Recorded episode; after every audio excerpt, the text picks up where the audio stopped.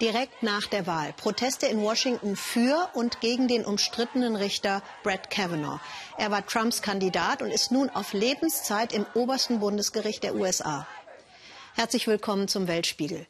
Nicht nur Kavanaugh spaltet die US-Gesellschaft, sondern auch Präsident Trump. Schon in vier Wochen stehen in den USA die sogenannten Zwischenwahlen an, die Midterms. Und dann wählen die US-Bürger ihr Repräsentantenhaus und ein Drittel des Senats. Noch nie in der Geschichte der USA gab es so viele Frauen, die für politische Ämter kandidieren wie jetzt. Entweder sind sie für Trump oder sie wollen ihn bekämpfen. Verena Bünden. Der Widerstand trägt hohe Absätze.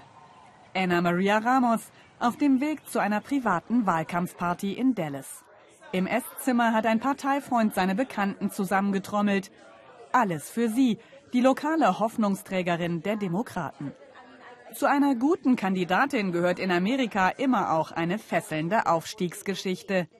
Anna Maria erzählt, wie sie, das Einwandererkind, mit 14 verheiratet und gleich schwanger wurde und dann die Schule abbrach. Heute, mit 42, ist sie Anwältin, zum ersten Mal Kandidatin und sehr wütend auf Präsident Trump. Dass der den umstrittenen Richter Kavanaugh verteidigt und das Opfer verspottet hat, macht sie nur noch entschlossener. Als ich vor 30 Jahren sexuell bedrängt wurde, habe ich nie darüber gesprochen. Und leider verunglimpfen wir immer noch starke Frauen. Das fängt ganz oben an, beim Präsidenten. Wir müssen dafür sorgen, dass das aufhört und als Frauen dagegen ankämpfen. Für ihre Wahlkampagne sammeln Unterstützer Geld. Bei Spenden ab 100 Dollar gibt es ein Glas selbstgemachte Marmelade, weißer Pfirsich für die Großzügigen und eine Kampfansage an die Republikaner.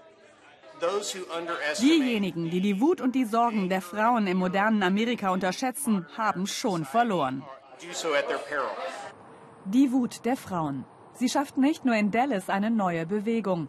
Von einer pinken Welle spricht Annie's List, eine von vielen Unterstützerorganisationen für Frauen wie Anna Maria, die sich politisch engagieren wollen. 2016 hatten sich bei ihnen USA-weit gerade mal 900 Interessentinnen gemeldet.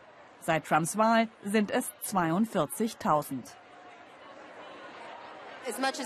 So sehr wir Frauensolidarität schätzen, wenn unsere republikanischen Schwestern als Abgeordnete gegen unsere Interessen stimmen, werden wir sie mit stärkeren Frauen ersetzen. Glaubt den Überlebenden steht auf ihren Ansteckern. Ein Aufschrei gegen Trump und den umstrittenen Kavanaugh. Sie wollen die Wut kanalisieren und zielgerichtet umleiten zu den Wahlurnen. Auch Dina Miller war vor Trump nicht politisch. Heute findet sie das Ringen um dessen konservativen Richter spannender als jeden Krimi. Dina ist Mutter, Geschäftsfrau und die Präsidentin der Trumpettes of America.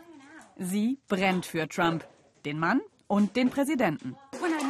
Ich arbeite permanent für Trump über Social Media, gebe Interviews, werbe um Wählerstimmen und Spenden. Alles, was ich von zu Hause so machen kann. Dinas Familie gehört ein Polo-Club. Sie ist ehemalige Schönheitskönigin und kein bisschen geschockt von angeblichen Affären und Ausrutschern Trumps gegenüber Frauen.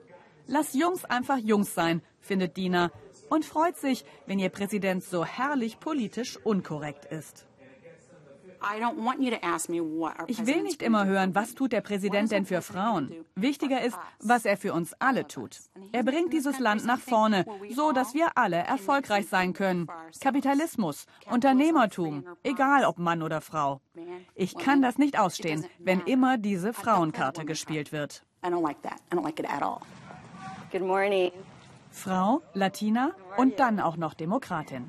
Anna Maria hat es nicht leicht im konservativen Texas. Jedes Wochenende klopft die Kandidatin gezielt an die Türen der Wähler, die noch unentschlossen sind. Überzeugungsarbeit durch Klinkenputzen. Mir hat mal einer gesagt, die Sklaverei war richtig und dass die Einwandererkinder, die in Käfigen eingesperrt waren, selbst schuld sind. Das sind harte Gespräche. Da sagt man dann, danke, wir werden uns nicht einig und dann geht man weiter. Hier konkurriert die Wahlkampfdeko mit Halloween. Die Bewohnerin ist schon auf Anna Marias Seite. Joanne Drosshardt lebt ihre Antipathie gegen Trump Anna Maria will ihr spektakuläre Neuigkeiten erzählen. Ex-Präsident Obama unterstützt Anna Marias Kandidatur. Er glaubt offensichtlich an sie, genau wie Joanne. Wir brauchen mehr Frauen in der Politik. Wenn wir eine Präsidentin gehabt hätten statt George Bush Jr., dann wären wir vermutlich nicht in den Irakkrieg gezogen. Frauen sollten die Welt regieren.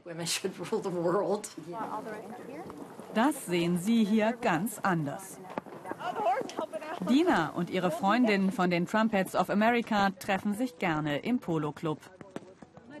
Eine Unternehmerin, eine Vertriebschefin, eine Bankerin und eine Wirtschaftsanalystin. Vereint im Gedanken, den Präsidenten und ihren eigenen Wohlstand verteidigen zu müssen.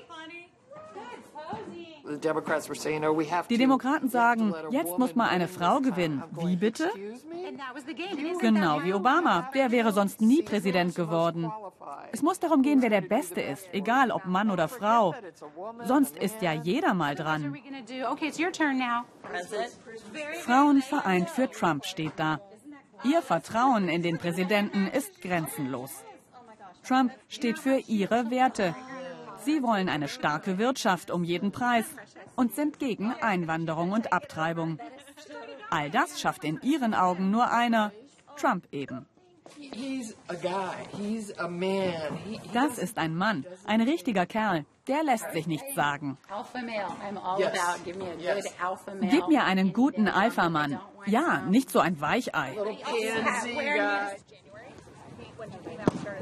Die Realität der Trumpets im Polo Club, sie scheint eine andere zu sein als die der wütenden Kandidatinnen.